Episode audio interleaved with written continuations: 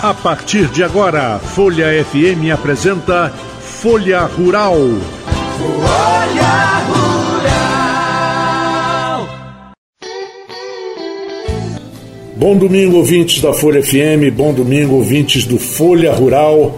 Começamos o programa de hoje, o Folha Rural de hoje, com uma, um papo muito agradável com o nosso parceiro de sempre, Tito Inojosa mas agora eu já quero convidar o Tito já para começar a bater um papo comigo.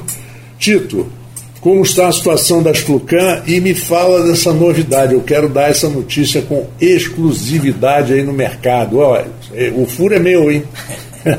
Tito, bom dia, obrigado por estar aqui com a gente. Eu sei que você tem que viajar, está preparando coisas para ir a, a Brasília.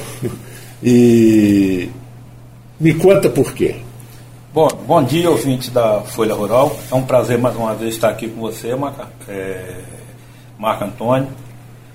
É um prazer estar aqui mais uma vez. A novidade é que eu fui convidado para ser vice-presidente da Federação dos Plantadores de Cana do Brasil, a FEPLANA, que é uma entidade forte, tá? Foi através da FEPLANA que foi chegada a venda direto de etanol.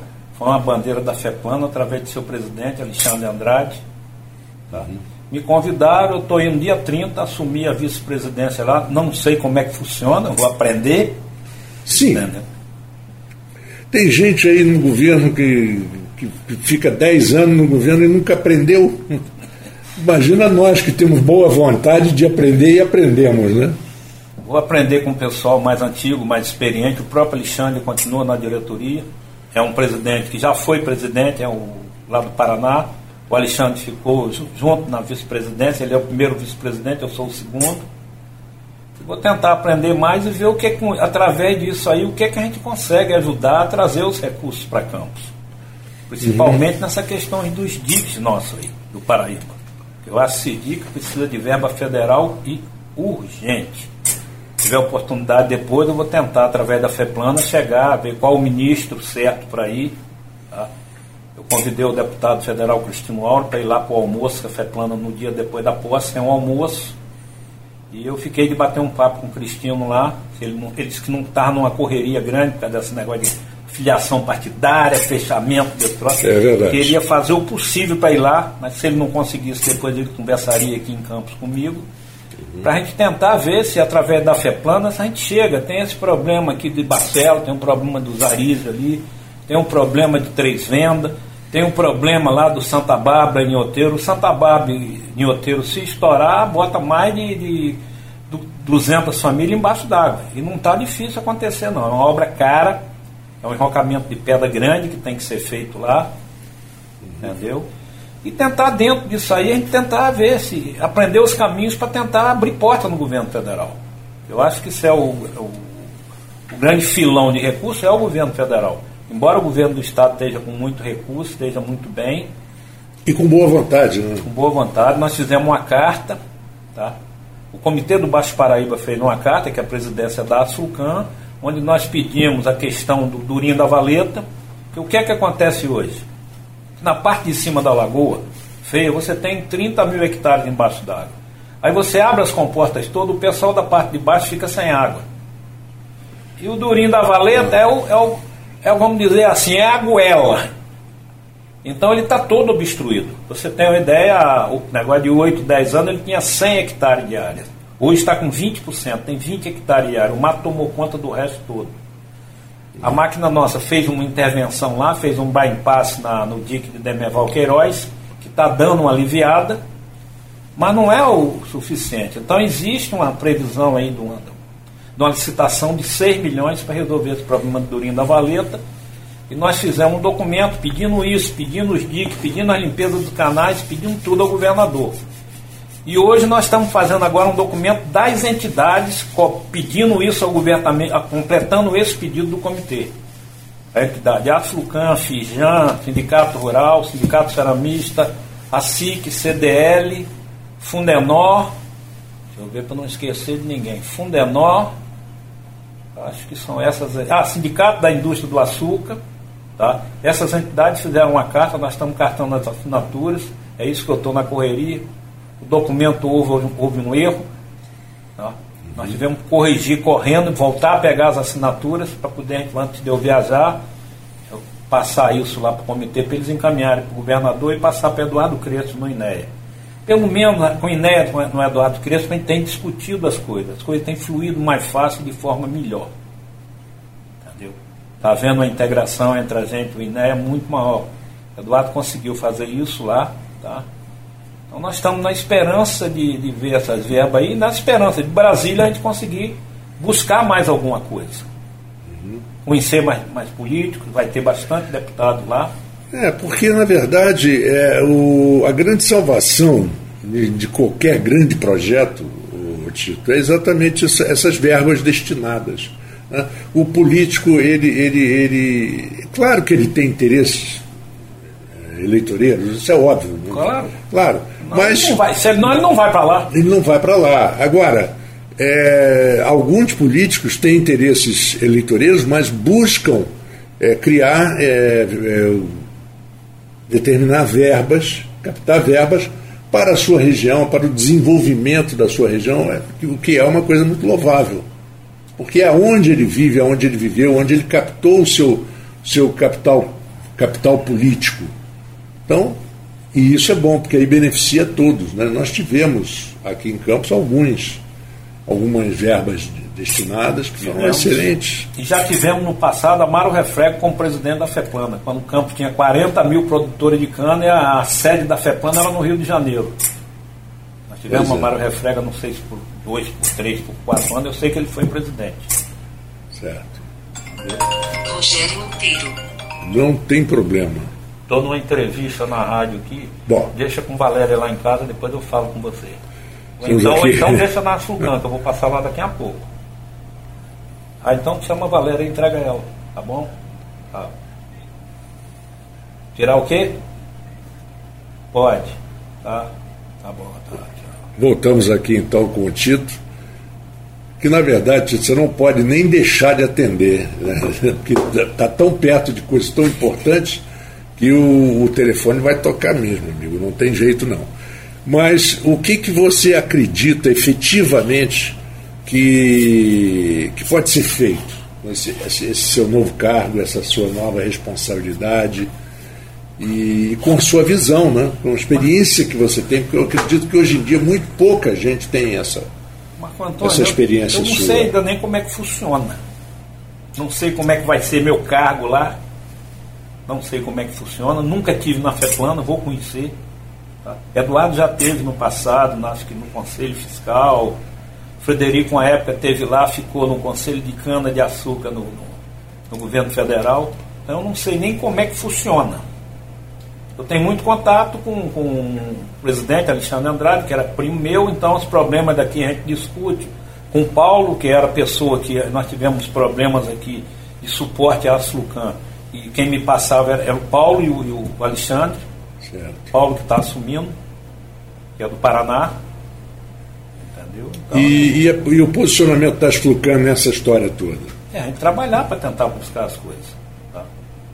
Com mais apoio de Com preferência. apoio de preferência. Tem, nós temos tendo problemas sérios com questão da taxa da cana brava. Tá? Eles não pagam. Não mandaram a relação do fornecedor de cana no ano passado. É, entrei na justiça querendo, nem cobrando, querendo a relação dos fornecedores para não prejudicar os fornecedores pequenos, porque o pequeno vai precisar de carta de aposentadoria, eu não vou ter informação para passar. É. Tá? 80% isso é muito sério, isso é muito sério, porque isso tá? atinge a, a, o fornecedor e, lá na frente. E né? outro fator, Marco Antônio, eles estão descontando o fornecedor e depois creditando o fornecedor fornecedor que ficar três anos sem contribuir para a associação, ele deixa de ser associado. Isso está dentro do estatuto. Entendeu? Ele deixa de ser associado da associação. Uhum. A gente no hospital, na parte social, nós damos 15% de desconto da parte do hospital para o fornecedor de cana. Entendeu? A parte social que a gente faz, embora o fornecedor de cana hoje não contribua nada com o hospital, mas como o hospital é do fornecedor de cana também, nós fizemos um acordo de diretoria lá e a gente dá 15% de desconto. Vai fazer uma cirurgia, a parte do hospital, de hotelaria, dessas coisas, tem 15% de desconto. Na parte do médico, nas outras coisas, não. Claro. Porque cada médico o faz. O médico é independente. É independente. Entendeu? Uhum. Então tem esse, essas coisas que nós vamos buscar força. Tá? Acho que vai ter que se brigar para fazer uma medida provisória, porque estava tendo dúvidas nos tribunais se, se, era, se as, as, as associações poderiam receber essas taxas ou não. A FEPANA já está brigando por isso. E outras coisas que possam surgir, outras demandas que a gente possa levar para a FEPLANA para ela brigar a nível nacional. Como foi a venda direta, pode amanhã ou depois a gente ter ideia de outras coisas que possa vir a ajudar. Uhum. Eu te pergunto uma coisa. Com a sua experiência, já é uma pergunta prática, e até para os nossos ouvintes que estão pavorados com o preço da gasolina. Gasolina 8 e tanto, como está. O, o, etanol em alguns postos a 5,70, 5,70. É mais vantagem usar o etanol do com que certeza. a gasolina em termos de consumo, custo-benefício? Se der 70%, tem carros que até menos de 70% é, é, é mais econômico você botar etanol. Isso aí é tranquilo. Nós vamos sofrer um problema sério de concorrência do etanol nosso com etanol importado. Né? O Bolsonaro tirou todos os impostos do etanol importado. Isso vai fazer uma pressão muito grande aqui, isso pode derrubar o preço do açúcar e derrubar o preço do etanol aqui. Entendi. Entendeu? Uhum. Tanto que nós estamos preocupados com o preço do açúcar já vinha caindo, deu uma estabilizada, mas caiu bastante. Ele saiu aí de quase 160 reais para 133, 134 reais o saco. Nós não sabemos como é que vai ser é, dentro da safra.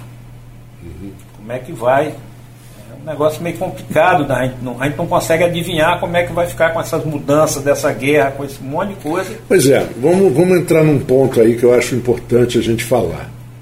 E, e você conhece isso.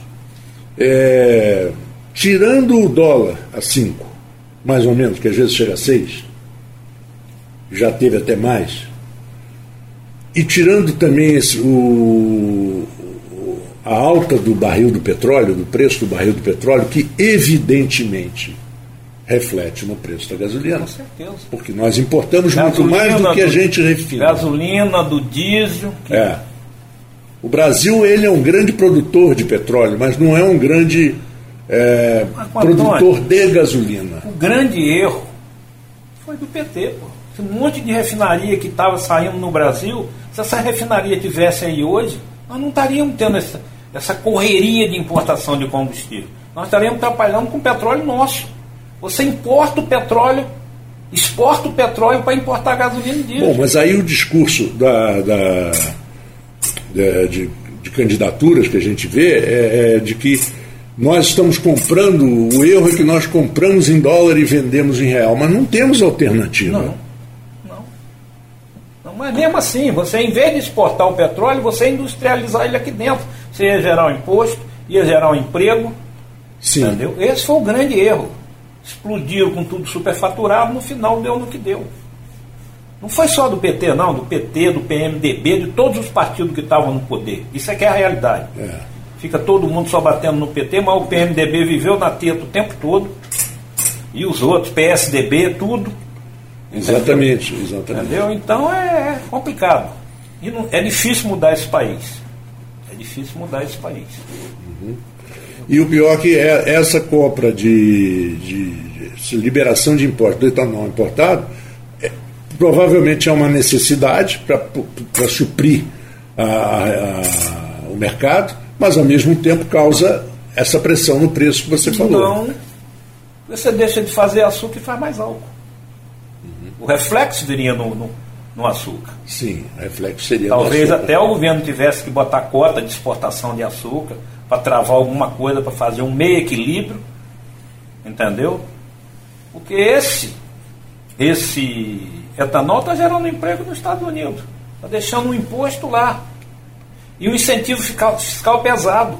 Nós, produtores de álcool aqui, vamos ter que competir com o incentivo fiscal deles lá. Porque os Estados Unidos sempre subsidiaram. Fortemente. A Europa, todos os países, de uma, forma geral, todos. O açúcar na Índia é altamente subsidiado. É. Então nós, o setor sucrocoleiro tem que conviver com essa briga de subsídio. Entendeu? É, Não é só com o preço, nem o, preço com o custo de produção. Coisa, o problema do, dos insumos de adubo da, da, lá da, da Rússia. Da Ucrânia, Rússia. Da Ucrânia, da Rússia, disparou o preço. Sim.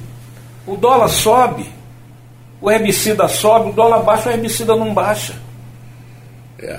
É um negócio complicado. No dia que a, que a gasolina aumentou, no, no, momento, uma hora depois, alguns postos de gasolina já tinham aumentado a gasolina com a gasolina que já tinha sido comprada mais baixo. Mas aí eles alegam, e tem uma certa razão, de que eles vão ter que pegar aquele dinheiro para recomprar. Uhum. Aí já vão ter que comprar com, com, com, Você quer com ver preço alterado. São muitos fatores. Você vê, quer ver uma coisa? Um litro de Randap estava 20 reais. Quando de, de um ano e meio para cá foi para 110 reais. Acho que nem um dólar, não fiz conta, mas acho que nem um dólar subiu isso. Isso tudo impacta no, no custo de produção. O aumento do diesel, o aumento do adubo, o aumento do, do, do. Isso tudo impacta. Porque subiu tudo, disparou tudo de preço. Disparou tudo de preço. A máquina nós compramos para a Flucan e fechamos o negócio em novembro do ano passado, ela chegou em, em janeiro, do, do, novembro do ano retrasado, chegou em janeiro do ano passado. Nós compramos uma máquina por 550 mil, uma máquina dessa hoje está um milhão de reais. O dobro. Os tratores a mesma coisa. Quer dizer, todo, todo, toda a logística do rural está tá se alterando. Subiu tudo. Ah, está com preço muito bom, vai ver o custo. É complicado. É, inclusive nós estamos vendo aí um, produtos é, hortifruti granjeiros que, que os ovos, tinha gente vendendo aquela cartela 10, já está em 20. Já. Não, você pode comprar na Sulcão ovo de galinha da terra de Leandro, que é 10 reais, tá? Ah, é? é ah, olha, boa bom, dica aí para o nosso Produtor ouvinte. muito bom, produtor, trabalha na prefeitura, é produtor rural, tem os ovos deles lá, tá lá na Sulcão, 10 reais a cartela no estacionamento ali, tá? É 10 reais a cartela, não tem esse negócio de 20, é 10 reais a cartela de ovo lá. Tá vendo? Olha, você que está ouvindo aí, que na Splucan, que fica na Conselheiro Otaviano. 233. 233. Ovo de primeira qualidade ali, por um, por um preço bom, hein? Depois me agradeça. Depois manda aqui para mim e para o Tito Inojosa os agradecimentos. Olha, realmente o ovo é muito bom. E. Bom, nós estamos vendo uma possibilidade da, do uso de etanol aumentar. Com certeza. Já aumentou. Já aumentou. Tem região que já aumentou 20% o consumo é. de etanol. O problema é que a gente tem que avisar os, os proprietários de carros flex que se você está usando só gasolina, se você no dia seguinte puser só álcool, só etanol, pode dar problema. Você talvez tenha que o mecânico mexer, mexer, talvez. Não ouvi no, falar, não. Ah, no, no, é? Em alguns carros, sim. Não digo todos. Mas não custa nada, você bota meia meia, daqui a pouco você bota 25% de gasolina, 75% de álcool, de etanol e você vai ter uma economia. E você vai contribuir também com o melhor. melhor é, com a nossa atmosfera. Com a nossa atmosfera, porque exatamente, o etanol ele tem uma uma queima muito mais limpa, né? Muita limpa, combustível limpo. É um combustível limpo. Tito, olha, a coisa é torcer. Você não vai ficar lá em Brasília todo o tempo, né? Vou de lá, eu vou fazendo na Bahia. Semana Santa eu estou de volta. Não, mas eu digo, você não vai trabalhar direto. Não sei como é que é, mano. Não sei nada. vamos perder o Tito aqui. Não, vai nada. Aqui em Campos. Não vai nada. E, e eu perco um dos meus maiores fornecedores de conteúdo aqui para o programa Folha Rural. Não, de jeito nenhum. Eu desejo sucesso a você, o Tito, com essa empreitada. Tenho certeza absoluta que você vai dar seu coração para ajudar a região. Com certeza. Como você sempre deu, Faço como seu pai aí. sempre deu coração por essas coisas daqui. E, e, muito obrigado por ter vindo. Eu sei que você está com a tua agenda apertadíssima. Obrigado a você, Marco Antônio. Na volta, conto quais foram as novidades. Pois é, não, já vamos, já vamos articular tudo bonitinho. Na volta eu te pra... aviso, eu devo chegar aqui dia 8, dia 9. De abril. De abril. Então nós já vamos já, já articular uma, um papo aqui para o Folha Rural. Volta, fala, eu vou, vou tomar pé, ver como é que é. Vou chegar mais cedo, bater um papo com o pessoal lá, conhecer todo mundo. O próprio pessoal só conheço por telefone. Entendeu? Uhum. Tem um primo meu de Marcel que faz parte da associação de lá, que vai estar lá também, é diretor lá. É, é Beto Nojosa, que é casado com a filha de Jorge Jacinto. Uhum. Entendeu? Nós sei, sei, sei. É isso aí, mano. Obrigado, deixar um abraço a todos os ouvintes aí, dizer que estamos aí nessa luta aí para a gente ver. E a luta continua aqui na nossa máquina, com o Luiz Marco, com o pessoal nosso. Mesmo eu estando lá, a máquina roda dia e noite aí. É verdade. Bom? E aqui no, no Folha Rural de hoje, a gente agora vai em um intervalaço musical de primeira qualidade. Quando voltarmos, vamos falar de soja. Vamos falar de soja, que eu acho que pode ser mais uma coisa dourada aqui para a nossa região. Tem duas fazendas aí na região tra trabalhando e trabalhando bem. Isso é importante. A gente tem que produzir cana, soja, o que for. É? Frutas, fruticultura. Nós, tivemos, nós temos uns 180 mil hectares no mínimo de área agrícola. Dá para fazer muita coisa. Pois é. Pois é. Problema, e, e geograficamente boa, né? problema que eu vejo na soja é o mesmo problema da cana-de-açúcar. Arrumar uma máquina que colha a soja dos pequenos produtores, porque 80% das nossas áreas são de pequenos produtores. O experimento que está sendo feito é na fazenda de William Prittman, que tem muita área, entendeu? Uhum. A outra, outra coisa, daquela área grande ali de Barra do São João, tá? Uhum. Tá certo? Nós fizemos 110 hectares de milho lá, aqui em Campos, tá? Uhum. Nós plantamos, deu um resultado muito bom com milho, tá? Que ótimo, vamos falar sobre isso em breve. Aí você tem que botar meu filho de volta. Ele volta, ele tá volta, bom. ele volta, ele volta. Desde que ele traga um pedacinho de costelinha de carneiro tá aqui, bom. já grelhada para mim. Tá porque eu sou preguiçoso. Tá não, bom, então. não sei fazer. Tá Gente, vamos a um intervalo musical e voltamos em instantes aqui com Folha Rural.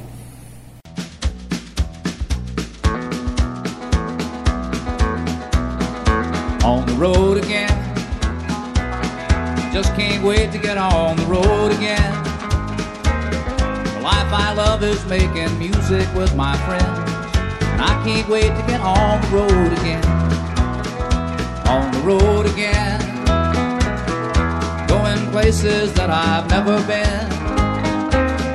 Seeing things that I may never see again. I can't wait to get on the road again road again. Like a band of gypsies, we go down the highway. We're the best of friends, insisting that the world keep turning our way. And our way is on the road again. Just can't wait to get on the road again. The life I love is making music with my friends. And I can't wait to get on the road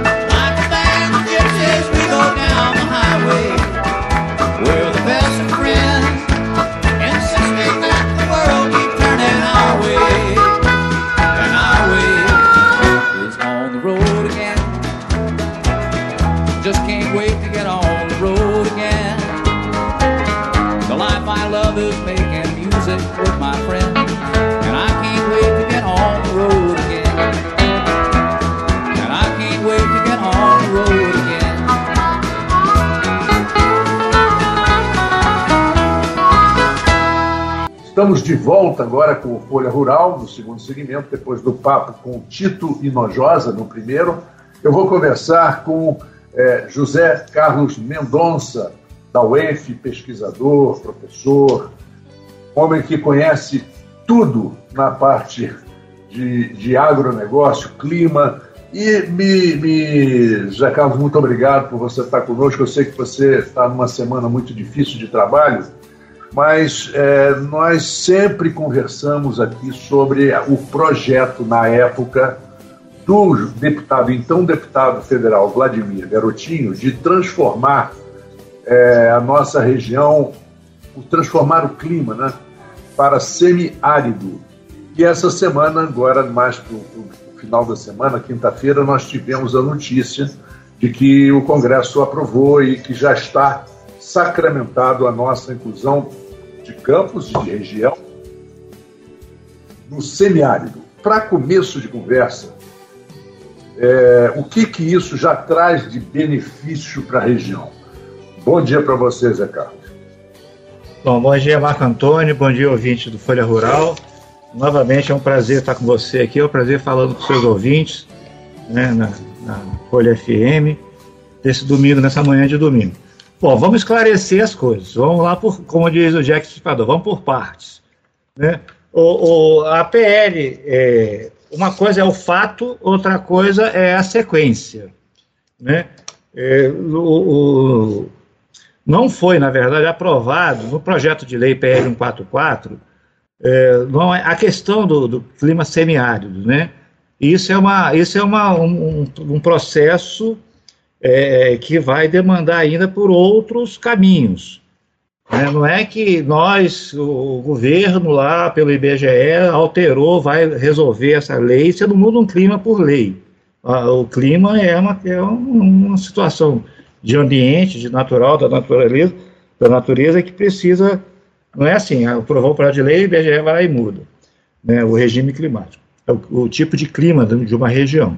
O que está por trás disso, nesse embasamento, o que embasou esse projeto de lei, que à época, em 1900, eh, cinco anos atrás, o então deputado Vladimir, hoje prefeito de Campos, assumiu de muito boa grado, de muita boa previsão, perspectiva, foi de criar esse fundo de desenvolvimento, né? criar essas, essas ferramentas que em função dessa discussão climática, é, dessa discussão de situação de tempo e clima, que é o que trouxesse benefícios. Então, esse projeto de lei foi embasado em cima disso. A, a, a base foi a discussão do clima. Né? Não é que hoje a Sudene, por exemplo, a Superintendência do Nordeste, reconhece a gente, o Norte e o Noroeste, como semiárido. Ela não reconheceu ainda. Apesar disso ser uma questão que está em discussão, nós temos condições muito piores do que municípios do norte do Espírito Santo e de Minas Gerais que foram incluídos nessa última revisão uh, do ano passado, né? Então, o Ministério do Desenvolvimento Regional, a gente está questionando isso com eles, isso não acabou, isso não acabou ainda. Nós não fomos reconhecidos pela Sudene como é, dentro do regime da Sudene do semiárido. Por quê? Porque nós ainda não somos, na verdade, clima semiárido. Eu vou explicar isso a posteriori. Tá? Mas é em cima dessa discussão do regime climático, da, da alteração do regime climático, regime climático é, se propôs a criação de um fundo de desenvolvimento regional e um, um zoneamento agroecológico, agro, é, a, a famosa ZARC, né, zoneamento de análise de, de, agro, a, a, de riscos meteorológicos, tá, climáticos que é a tal da ASAR, que está sendo discutido isso aí junto com a Embrapa, a ministra, na época então ministra, que saiu agora recente, a ministra Tereza Cristina, que sugeriu isso, delegou a Embrapa aqui dos solos, a Embrapa Sol Rio de Janeiro, fazer esse trabalho. Aqui na região existe uma comissão que está discutindo isso, quantas culturas tem que fazer e etc., quais as culturas que são mais aptas em, a, de serem financiadas com recursos baratos para essa realidade climática que a gente vive. Né? Então, isso é, são estudos que a gente está discutindo, trabalhando.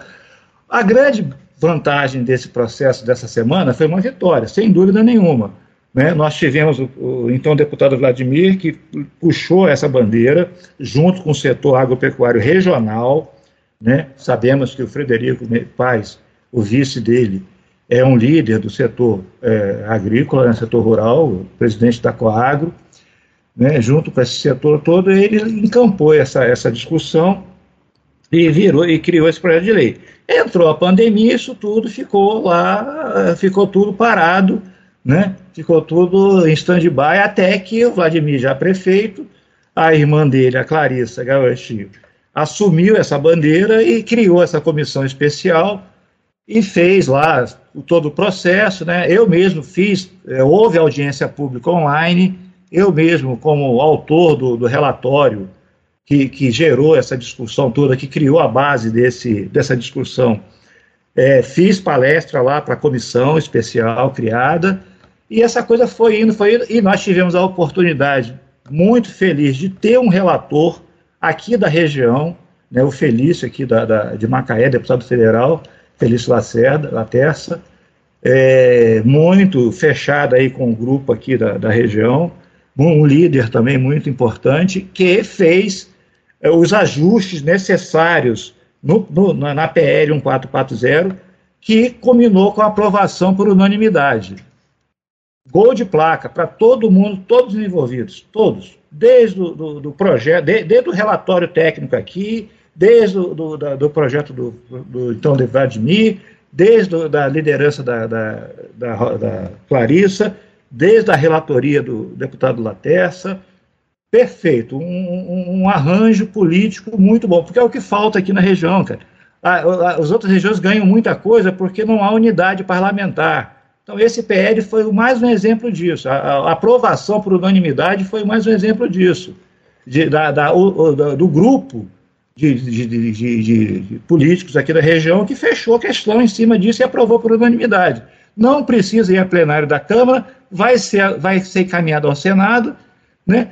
há uma articulação política muito favorável, há uma articulação com o governo central, com o presidente é, Messias Bolsonaro, de, de, de, dele não barrar, porque está muito bem costurado isso. Então, é, é, é uma ferramenta é, que a gente acreditando aí que vai ser é, implementada, aí, o momento político é muito importante, né, que é um período de reeleição e etc, etc, é uma bandeira muito favorável para todo mundo.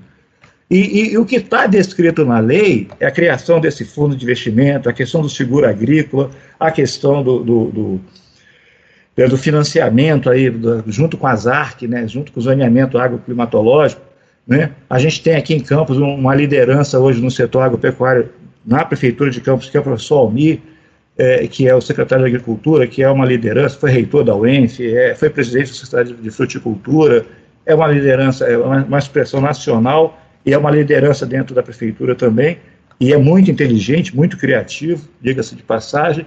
Então, há uma conjuntura muito favorável, Antônio, é, é, e ouvintes.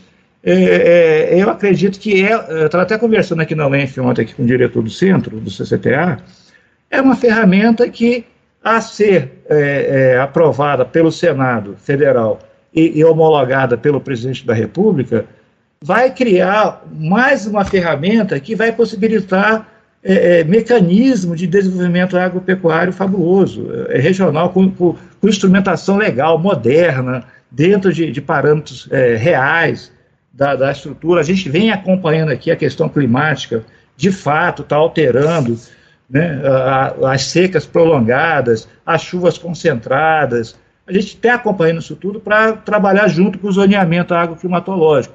Então, a aprovação dessa semana dessa PL 1440 é, é um sucesso para 22 municípios. Né? Não só um sucesso, porque a gente espera agora, sim, que o Senado aprove e o presidente bata o martelo e, dá, e, e, e funda, porque não gera custos. Porque eu lembro muito bem da discussão com a, com a ministra Tereza Cristina, que ela falou assim: olha, vocês virarem semiárido e entrar na Sudene não é vantagem. Não é tanta vantagem, porque vocês vão dividir o que já está lá dividindo com outras pessoas, com outros municípios. Então, a vantagem é vocês criarem um fundo de investimento, fazer o zoneamento e a gente financiar o que de fato é, é viável na região com o dinheiro barato com seguro agrícola, com seguro com uma série de atividades. Então, é um caminho mais real, mais pé no chão. Não é aquela coisa assim, ah, criou uma lei, agora vai cair balde de dinheiro aqui para todo mundo, dinheiro de graça, como teve em, em, décadas passadas. Não é por aí. É dentro de um, de um raciocínio. Assim, o que é viável dentro das condições das mudanças climáticas que estão acontecendo, da realidade climática, né, o que que de fato eu posso plantar, quando eu posso plantar né? e o que que de fato não vai me dar prejuízo. E aí a gente vê hoje atividades hoje acontecendo. A gente viu agora essa semana passada um cultivo de soja, primeira colheita de soja. Eu estou lá com café, colhendo, começando a colheita do café na próxima semana. A gente vê outras atividades. A uva está crescendo aqui na região. Né? E outras culturas que estão acontecendo, mudando a realidade do setor é, do interior do, daqui do, da região norte do noroeste fluminense. É o que a gente está vendo. Bom, isso é, é muito interessante porque o, o clima, por exemplo, não muda. Como você falou, nós já estamos nessa transição de clima. O clima continua igual a três meses atrás. O que vai mudar é um, é um, um encarar de forma mais profissional investimentos e isso tudo que você até já tinha comentado isso aqui em outro programa. Mas agora vamos ver o seguinte: nós tivemos, a coisa de umas três semanas atrás, uma excelente notícia de uma fazenda aqui próximo de Campos, ou, ou na região ainda, com uma total produção de soja já negociada para fora. E depois Belo, com, com Minas Gerais, negociada e exportada. Para exportação, excelente, colheu aqui, está colhendo, fabuloso. E tivemos, Isso eu tive a informação do, do, do da, da Embrapa também de uma outra aqui em Macaé, que também está indo muito bem. É, o que que isso incentiva? O que que essa, essa essas duas novas frentes, é, João Carlos, incentiva a, a, ao o agronegócio na região? Olha só, o, o, o, essa questão da soja começou já há, há, uns 15 anos atrás, aqui na UENF, com o pessoal do Laboratório de Melhoramento Genético Vegetal. Começou a instalar soja daqui, experimentos com soja, e começou a ver a potencialidade. A soja é uma cultura fabulosa. A soja começou no Rio Grande do Sul, hoje está lá no, no, Tocantins. Né? Então ela vai mudando aí a, a classificar, vai mudando as variedades, você vai adaptando as variedades em função da latitude, da longitude, do fotoperíodo, etc. Soja é uma cultura extremamente é, é, produtiva, é uma leguminosa, né? com alta rentabilidade, é uma commodity. Ah, a China hoje consome dois navios de soja por dia. Né? Então, é uma commodity, um exemplo. Tá? É uma commodity. A, a soja, o milho, e, e, a soja e o milho são proteínas vegetais que são transformadas em proteína animal. A base da ração do frango, do porco e etc. vem do soja e do milho. E do sorgo também. Bom, essas culturas começam a ser estudadas aqui na região já mais ou menos há uns 15 anos atrás, e aí aqui no, na UENF. Né? Até que veio, aqui chegou a Campos, retornou do, de, de, Londres o, o, filho de Nelson Lamego, de Nelson Lamego aqui, nosso querido amigo aí da, da cidade, com essa ideia da soja, porque por ser uma commodity né, de alto valor comercial, né, e na, na, no consórcio com a cana, qual era a ideia? O que, aí qual era a ideia? Aí começou, aí a Universidade Federal Rural, aqui com Frederico Veiga, com com o pessoal aqui da, da, da Universidade Rural, com esse grupo novo que está lá montado, né? É, essa turma de técnicos novos, de doutores novos, é uma geração nova, né? Que veio aí para diversificar, não é, aquela, não é aquele povo antigo, da cana-de-açúcar, antigo, lá do plano açúcar. É uma geração nova que veio com essa ideia de diversificar e, e mudar a realidade e tal. Entraram com vários experimentos de soja e a Embrapa encampou há uma articulação aí, há estudo, há pesquisa por trás disso, há associação de órgãos de pesquisa por trás disso. Tanto a Universidade Federal Rural, que é a líder desse processo, a Embrapa, aqui a, a, a e todo mundo junto. É, a Pesagro tem lá um banco lá de soja, lá de experimento, teve até recentemente aqui um dia de campo lá para mostrar as variedades de soja com o pessoal da Embrapa, etc, etc, etc. Ou seja, é uma coisa que veio para ficar. Qual é a ideia inicial? A ideia é fazer na renovação do canavial. Então, você colheu a cana agora em agosto, você vai preparar é, o terreno, então, para plantar cana lá, em, lá no, no, no, início do outro ano. Então, nessa transição, você mata a cana, mata a soca para fazer a renovação e planta a soja. O que está acontecendo em Alagoas e Sergipe? Sabe o que está acontecendo, Marcos? As pessoas não estão voltando a plantar cana estão plantando soja de novo, estão entrando com milho, estão entrando com outras culturas no lugar da cana. Por quê? Porque dá mais rentabilidade. Né, dá mais renda do que a própria, do que a própria cana-de-açúcar. Bom, então um grande plantio foi feito aqui, né, 40 e poucos hectares, se eu não me engano, com uma produtividade excelente, com uma variedade excelente, mostrando que, que é viável e é rentável. Então, a hora que o produtor, só que é outra tecnologia, não é aquela coisa. Eu lembro sempre do, do, do hoje, então, deputado Cristiano Alves, foi 20 anos secretário de Agricultura, e ele tinha essa história, eu nunca esqueci disso. Ele sempre dizia o seguinte: é, não é que a gente não tenha tradição na agricultura, a gente tem tradição demais, tem 500 anos do mesmo pensamento da cana-de-açúcar e da forma de criar, de plantar cana e da forma de criar o boi. E isso mudou. Isso hoje a realidade é outra. Né? Hoje o, próprio cultivo da cana-de-açúcar, as variedades de cana-de-açúcar adaptadas, as janelas de plantio, as formas de plantar, não tem nada a ver com 200 anos atrás. Né? Hoje você tem outras atividades, você tem outras culturas, outras. Né? O regime mudou, a, a, a chuva mudou, o, o período o planejamento agrícola, agrícola mudou aqui na região. Então, essa, essa geração nova está trazendo isso. Mostrando que, ó, eu estou um amigo agora, eu estou para começar a colher café agora, a semana que vem eu estou lá colhendo. Já hoje, ontem, eu, semana toda eu tive por conta disso, preparando lá as estruturas para começar, né, porque é pesquisa, né, tem que ter saco, tem que ter balança, tem que ter uma série de insumos. Ajeitando isso para poder começar a colher café. 780 reais a saca de café 60 quilos. Sabe quanto que faz a tonelada de cana? 150. É cinco vezes mais. Entendeu? Foi uma cultura igual anual, colhe de ano em ano. Né? Então, eu tenho um colega aqui na divisa de Campos com Cardoso, que ele plantou um café, gostou da brincadeira, gostou da atividade, plantou, veio, era um monte de secretário de Agricultura para ver. Quando foi esse, esse, esse, final de ano, agora, início da final das águas, plantou mais 5 mil pés de café.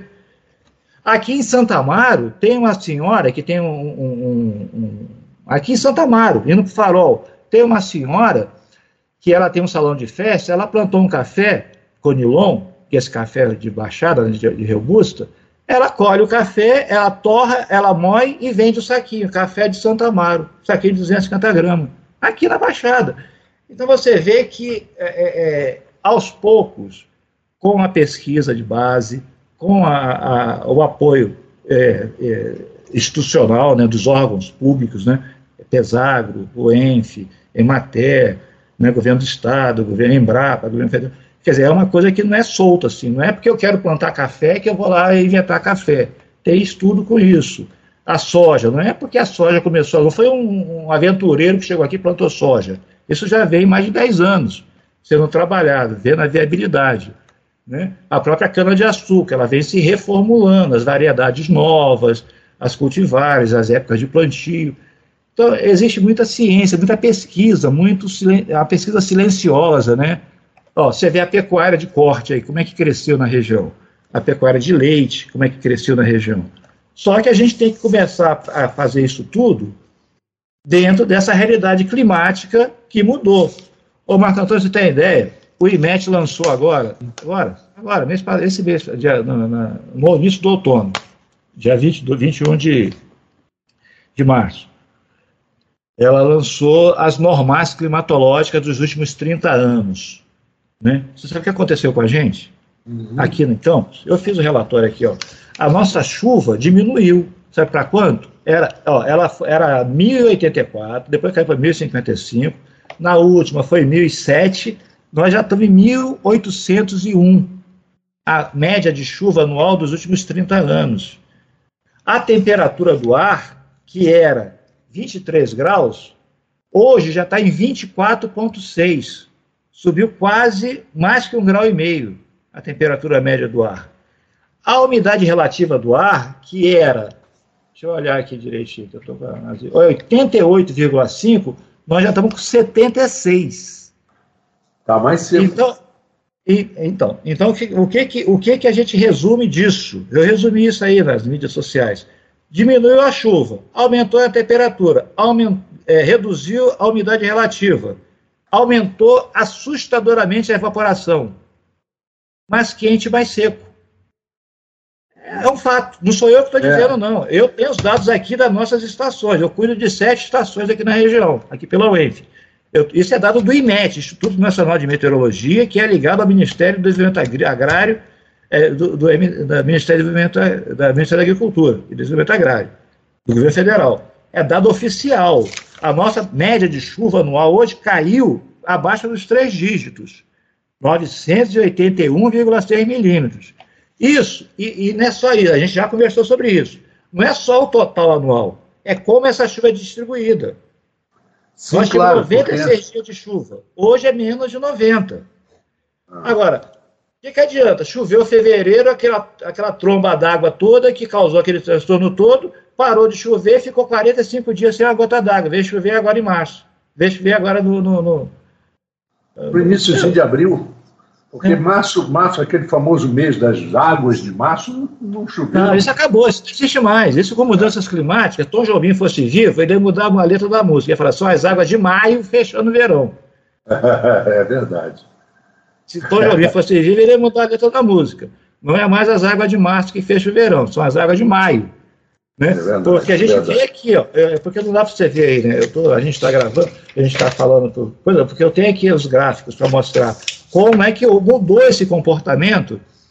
É, eu estou agora com dois estudantes aqui, eu estou com 26, 26 anos de dados de chuva diários aqui no, da nossa estação. E com mais esse dado do IMET, do, das mudanças normais, porque a gente tem assim, o balanço hídrico climatológico, ele serve para ser feito planejamento agrícola. Qual é o período de chuva, qual é o período de seca, como é que é isso, como é que é aquilo. E a gente tem o balanço hídrico é, é, é sequencial, que é como que está acontecendo. Então a gente fica comparando isso ao longo dos anos para ver como é que está havendo esses distúrbios. E isso, claro, eu sou engenheiro agrônomo, é o foco na agricultura, na agropecuária, no desenvolvimento agrícola, para quê? Para planejamento e tomada de decisão na agricultura, no setor agropecuário. Né? Mas também eu tenho que sempre conversando pelos grupos, pela rede e tal, nunca neguei esse sempre trabalhando junto com a Defesa Civil, junto com o planejamento do, do, do, dos municípios, com a Secretaria de Agricultura do Estado, né, na, na, na, nas linhas de, de, financiamento. Às vezes você tem uma enchente muito grande com laudo judicial, né, laudo técnico, é, para a gente poder embasar tecnicamente, é, relatar, pôr do papel o que, o que aconteceu de fato, para você poder fazer lá o, os relatórios é, para o governo federal, por exemplo, para liberar recursos, para recuperar um dique, recuperar uma comporta, e etc, etc. Então, esses dados são muito importantes no planejamento. É acompanhar isso, comparar o que, que é oficial e o que está acontecendo. Né? É, a gente está muito insight nisso. Eu estou para fechar o relatório agora. O professor Almir, que é o atual secretário de Agricultura aqui de Campos, é, vem demandando isso comigo. Eu já estou aqui com, as coisas é, semi-prontas, né? Precisa dar uma lapidada, dar uma ajeitadinha, etc, etc, para fechar esse relatório aí desses últimos 30 anos aqui da região, um, um retrato, né? Um retrato que vai justamente embasar essa, essa alteração do nosso clima. Né? Quando eu dei aquela palestra lá no, no, no evento lá da Coagro, é, há cinco anos atrás, eu falei para eles isso: não é que a gente é semiárido, não é que a gente é semiárido hoje, eu falo isso sempre, porque o pessoal fica mudança climática, mudou o clima, mudou o clima. Você falar em mudança de clima em dezembro, que estava chovendo pra caramba, o pessoal ri da sua cara, né? Agora, você começar a falar disso agora, em março, abril, junho, já começa, a pessoa já começa a pegar sentido do que a gente está falando. O que eu digo é o seguinte, Marco, o que a gente vê aqui com dados de 60, 70, 80 anos da região como um todo, né, do norte e do noroeste, é o seguinte: nós temos três períodos característicos. Né? O verão chuvoso, outubro, novembro, dezembro, né? com aqueles veranicos lá de janeiro e fevereiro, que são clássicos.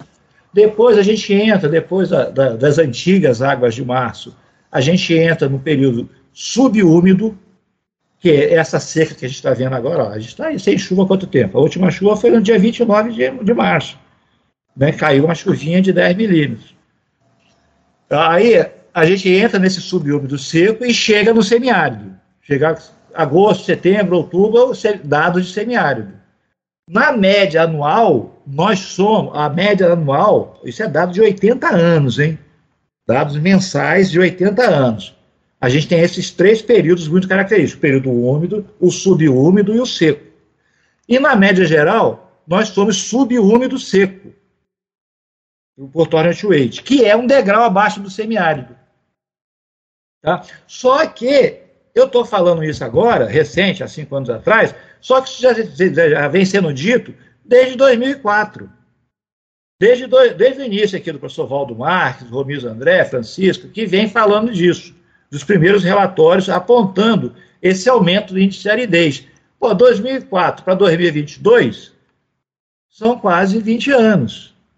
Né? São 18 anos que isso vem sendo discutido. O que, que foi feito para reverter esse quadro de ascendência do, do, do índice de aridez?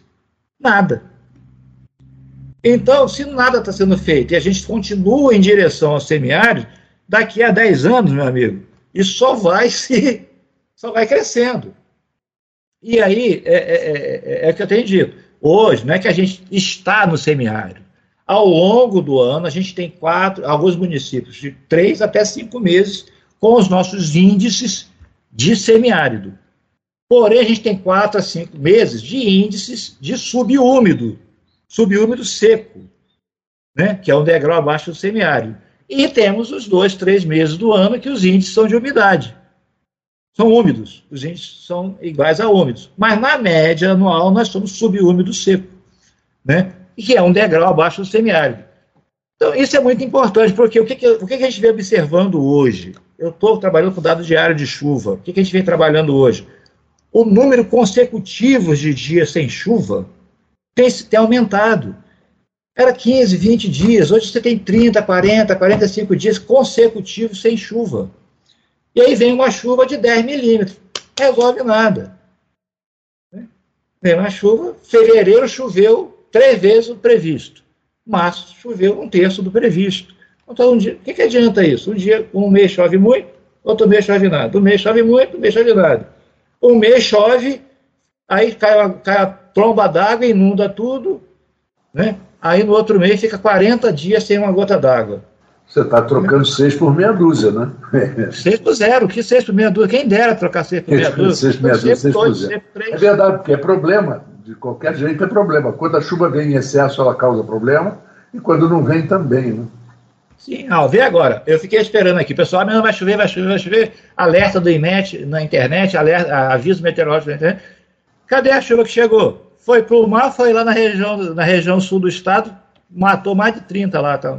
desmoronando de Barreira, Paraty, Angra dos Reis, Ubatuba, Caraguatatuba, aquela região ali do transição de Rio, extremo sul do Rio, com São Paulo, agora, semana passada. E aqui nada, nem a gota. Né? Nem a gota. Choveu, caiu a chuvinha assim, escureceu domingo passado mesmo, caiu, uma, uma, escureceu tudo, em Barcelo, uma tromba d'água ali, choveu ali 10 milímetros, e nada. Aí lá em Serrinha choveu outra coisa.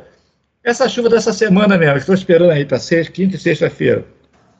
Passou, foi chover em Alfredo Chaves, choveu em Alegre, no Espírito Santo, aqui mesmo não choveu nada. E aí, a gente já conta quantos dias sem, consecutivos sem chuva. É isso que a gente vem observando, Marco Antônio e ouvintes. É, é, o número seguidos de dias sem chuva. Porque isso nos faz a gente pensar no balanço hídrico do solo. Né? O balanço hídrico do solo. Associar, agora não, agora nem tanto que a gente está associado muito a vento do quadrante sul, né? Agora começa a temporada aí do, do vento sul, né?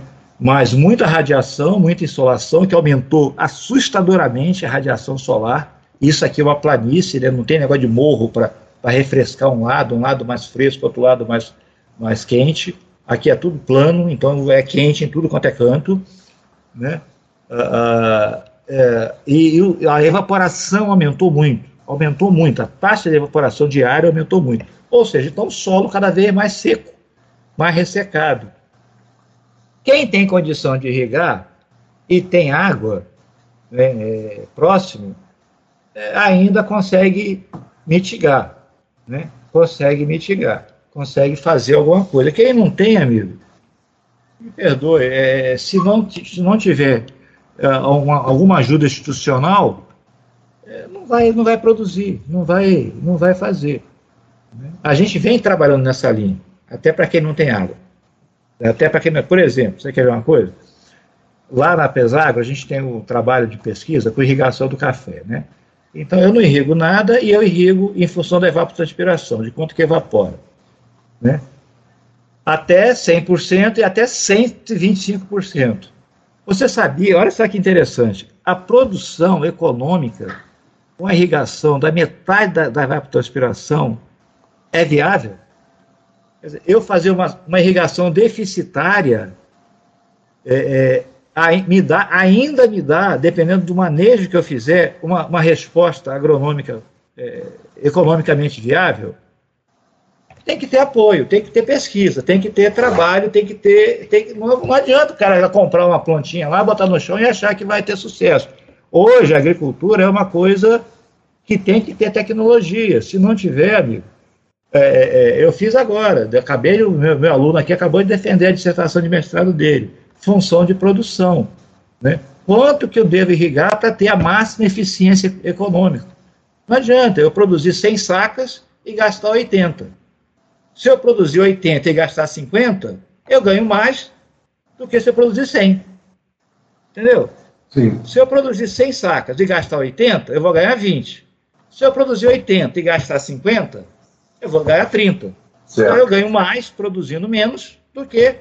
Então é o que a gente fala: a máxima produtiva não é a máxima econômica. Eu posso ganhar mais, eu posso ter um ganho econômico melhor é, é, do, produzindo menos. Entendi. Entendeu? É, isso, então, isso, é economia. É... Isso é da economia. É isso nós, inclusive, Rapaz, eu fui comprar um saco de adubo 380 reais, rapaz. Um saco de 20, 05, 20. Um, um, um litro de Randap está 120 reais. Quem vive no campo aí, que trabalha, que tem que frequentar e comprar lá na, na Sem Limite, na Rural S4, quem frequenta aí para comprar coisa lá, comprar, sabe, rapaz, o quanto está caro o, o setor, o, o, você comprar insumos o pessoal reclama que o preço do produto está caro. Está caro. Agora vai perguntar para o produtor lá, manda ele comprar um saco de adubo lá. Vê quanto está custando. 360 conto, 380 conto. Eu fui comprar esses dias. Rapaz, que absurdo. O, o, vai comprar um litro de um herbicida aí, vai comprar um, um litro de, de, um. Vai comprar um, um, Vai matar uma praga lá do tomate. Né? Vai controlar um. A pessoa reclama que está caro. Vai ver o custo da água, energia elétrica. Vai irrigar. É verdade, é verdade, é verdade. Então, assim, é, é, é, graças a Deus aqui a gente está caro produzir, mas está produzindo. E lugar que não tem nem como produzir? Então as pessoas têm que, têm que devagar, a gente vai botando as coisas nos eixos. As coisas não estão. O Brasil é um país rico, e, com, com, e é um país rico e com um povo trabalhador. Então, devagarinho, a gente vai ajeitando, você ajeita as coisas com, com tecnologia. Está mudando, tá? Clima mudando, está mudando, tá? A gente está acompanhando, né? Tá, tá tendo as coisas. Então existe muita informação hoje, é saber como é que fazer, buscar. É, não é à toa, por exemplo, você acha que esse camarada chegou aqui e plantou soja de, de ontem para hoje? Isso vem há mais de 10 anos que vem pesquisando soja aqui na região, qual é a variedade melhor. Você vê, rapaz, o pessoal em Alagoas e Sergipe começou com isso, com essa ideia de plantar soja na renovação de cana, começou a ganhar tanto dinheiro que hoje não planta mais cana. É, é, a, cana, a cana que claro, inverteu. Claro. A soja virou o negócio melhor do que a é, cana. É a mesma coisa que você escolher um emprego melhor que te paga melhor. Né? Um emprego melhor. Talvez você trabalhe menos e receba mais. Sim. Sim. É a mesma coisa. Sim, é uma cultura de seis meses, a cana é cultura anual, é de ano, a soja de seis meses, então você tem um uso do solo ali, você tem um uso do solo, você colheu, você pode pegar o solo, plantar outra coisa, um sorgo, um milho, outra coisa, e a gente sabe que a grande riqueza do país é a soja e o milho. Onde tem soja e milho, você tem galinha, você tem porco, você tem ração, você tem, você tem alimento. Você transforma proteína vegetal em proteína animal. É verdade. Por que, que lá em, no Paraná, Santa Catarina, você tem lá aquelas grandes granjas de. Por que, que as granjas foram para o Mato Grosso? Porque tem cultura de soja e milho ali, a ração está perto. É, Agora você quer fazer isso, criar frango, o frete é mais barato. Né? com esse calor todo e comprando ração lá do Mato Grosso, não, não faz sentido. É, é verdade. Não faz sentido. Então, assim, é, é, é, o que a gente fala sempre: tecnologia, agricultura hoje não é coisa para 500 anos atrás, como diria o Cristiano Alves. Nosso problema da. Nosso problema de não ter tradição na agricultura acabou virando um problema. Porque nós temos agricultura de 500 anos. Só que a agricultura hoje não é a agropecuária hoje não é a agropecuária de 500 anos atrás.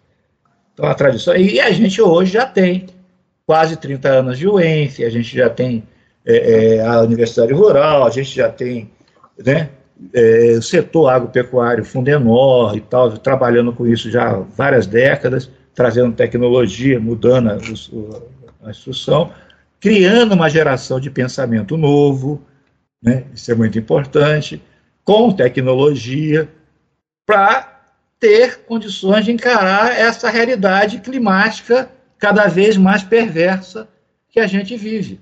É verdade. Eu estava vendo hoje, Marco Antônio, aqui, Alfredo Chaves, é, é, o meu aluno estava me mostrando, falou, professor, olha só, 5 mil pés de tomate, carregado, carregado, caiu um temporal, caixa de tomate, 100 reais uma caixa de tomate. Você imagina, um cara com 5 mil pés de tomate. Ia ganhar na loteria, ia ganhar na Mega Sena. Caiu um temporal desse, desses de, de, de 200 milímetros, acabou com tudo. Acabou com tudo. Se ele não tivesse feito o seguro agrícola, se ele não tivesse um seguro agrícola no Banco do Brasil, era perda total. A sorte que ele, como era uma cultura financiada, ele financiou o custeio, ele fez, fez o seguro. Amortizou, em parte, o prejuízo. Né? Mas, você imagina, a gente está assim, é uma cultura no sol, um tempo sujeito a cair uma, passar uma nuvem preta e, e desabar em cima da sua lavoura. É verdade. E, e você faz como? É. Não faz nada, chora ou. Nossa, né? chora, é hora. É verdade, é olha, isso, é, é, é, é, assim, quem, quem tá, eu vi começando aqui, ó, quem gosta de acordar cedo e ir para o campo enfrentar é um guerreiro, porque a agricultura é uma coisa silenciosa.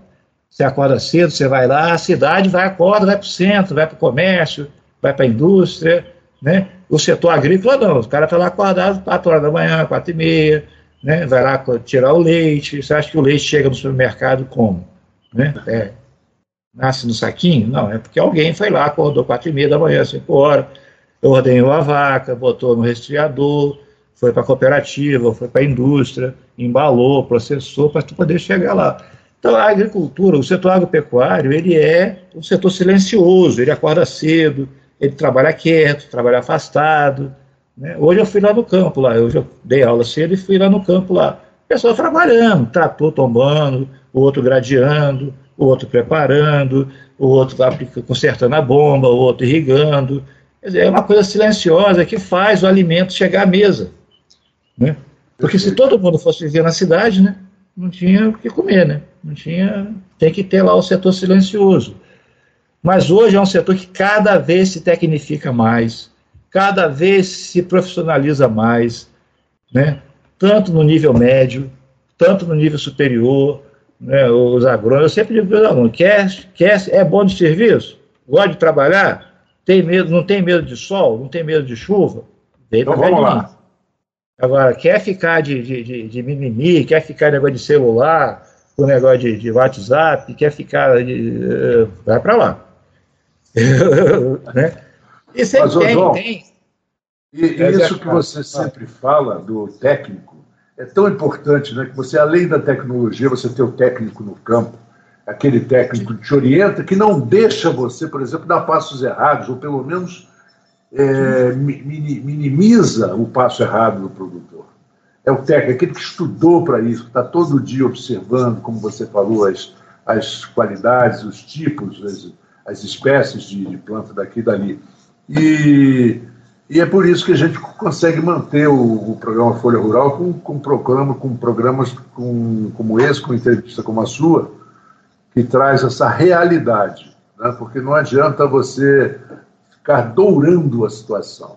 Você tem que falar a verdade da situação para que as pessoas Sim. saibam que custa Sim. muito. É, rapaz, você vai contar a historinha lá para quem está lá no sol quente, acordando às 5 horas da manhã, 4 horas da manhã, e dormindo de noite, e lá no sol quente, lá você vai lá contar a historinha, rapaz, você vai, o cara nem quer te ouvir. É lógico. Você, é, a verdade é quem sabe. A verdade é quem é, do, quem é do setor, da área, reconhece, sabe quem é. E respeita. E sabe quem é. Agora não venha contar historinha para coisa, não, porque não dá, ninguém. Você, não tá, sol quente, você vai ver historinha de, de, de, de de estudante de, de, de faculdade, você vai, você está lá vendo, né?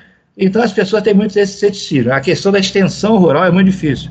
Vai ter agora na UENF a semana do produtor rural, agora no mês de julho, no mês de junho. é, a Semana do Produtor Rural. São 500 cursos, fabuloso. O pessoal vem aqui, participa, entende, vem. É, é, é, é um ambiente muito bom. Depois eu vou combinar com você em off aí, para você combinar os meninos do, do, do da Semana do Produtor Rural. Com certeza, vamos fazer isso. Para divulgar isso aí. Vamos, é, vamos é, é, uma, é uma extensão rural muito, muito boa. Você trazer o, o produtor rural para dentro da universidade, para ele tirar, tirar aquela distância né, que existe Exato. entre a pesquisa e a extensão e a prática. Né? Tem hoje muita coisa que já está sendo aplicada. Né? As pessoas estão estão acreditando que é, é, essa forma, essa nova forma de fazer, algumas formas, novas formas de fazer dão certo. Então é, é, é, é isso aí, é bora para frente trabalhar, eu gosto muito, eu sou quero... entusiasta pecuário, eu sei disso. gosto do setor, estou sempre acompanhando, estou sempre no sol quente aí com todo mundo. Quem me conhece sabe que, que não, não, não... Como, é, como, é, que diz a música? Aqui a gente não come mel, não, aqui a gente mastiga abelha. É essa história? Isso, aqui é. a gente mastiga abelha. É, eu gosto, eu gosto muito e, e, e, gosto dos meus alunos, porque eles são o futuro aí, ó. Daqui a pouco a gente vai embora e, e o futuro é deles. Então, formar agrônomos novos, veterinários novos, é, zootecnistas novos, com qualidade, com, com, com, esse senso de responsabilidade social, com esse fazer, senso de, de, de, pé no chão, né? E fazendo do nosso chão. país o, realmente o futuro, né? Do mundo é. inteiro, em termos de. de eu digo, eu, falo, eu, eu, brinco com eles, você é o futuro do Brasil, eu chamo eles, eles é, jovens, vocês são o futuro do Brasil, é. E cabe a nós, professores, instrutores, ajudar a formá-los melhores profissionais, né? Humanos, qualificados, capacitados, né? Que assim seja. Eu, eu agradeço demais mais uma vez. A gente chegou aqui ao final do programa e eu espero muito em breve é, contar com você na, na, nesse, nesse caminho para que a gente possa fazer aqui do Rural também a, a verdadeira voz dessa semana, desse trabalho aí que vocês vão fazer do, do Rural. Tá Muito bom, obrigado. Semana do produtor rural aqui. Exatamente. É um Muito obrigado a você. Bom domingo, bom descanso. Sei lá se você vai descansar ou se você vai voltar para o sol. tomara que, tomara que, que volte para o sol, porque o sol faz bem a gente. O sol faz sol é bem é bom, a gente. Sol pela manhã, aumenta, aumenta, aumenta a imunidade, exatamente. Um grande abraço para você, Zé Carlos. E muito obrigado por, esse, por essa aula que você nos deu hoje aqui no Rural. Querido, eu que agradeço aí, agradeço os ouvintes aí a paciência e, e, e desejo um bom domingo a todos, um bom domingo para vocês. E vamos em frente. Acredite no Brasil, o, o, o setor do agropecuária é forte, está sustentando esse país. Aí você vê o PIB aí é, é agrícola. E isso tem muito trabalho aí, um trabalho silencioso, um trabalho do campo, tanto do pequeno, do médio, do grande produtor. Quem está quem tá na lida sabe o que eu estou falando. É, é, geração de emprego e renda e riqueza para o Brasil. Então, desejo a todos, Marco Antônio, para você e todos os seus ouvintes aí, um bom domingo. Todos tenham paz, saúde e força para trabalhar. Que trabalho é, que a gente precisa. Exatamente. A gente vai. É, e para o tá nosso ouvinte, muito obrigado. Estou liberando você e estou liberando o nosso ouvinte também do Folha Rural. É, um bom domingo para vocês. Eu volto amanhã, segunda-feira, a partir das 14 horas, com o melhor da música e da informação aqui na Folha FM. Até lá. A Folha FM apresentou Folha Rural. Folha Rural.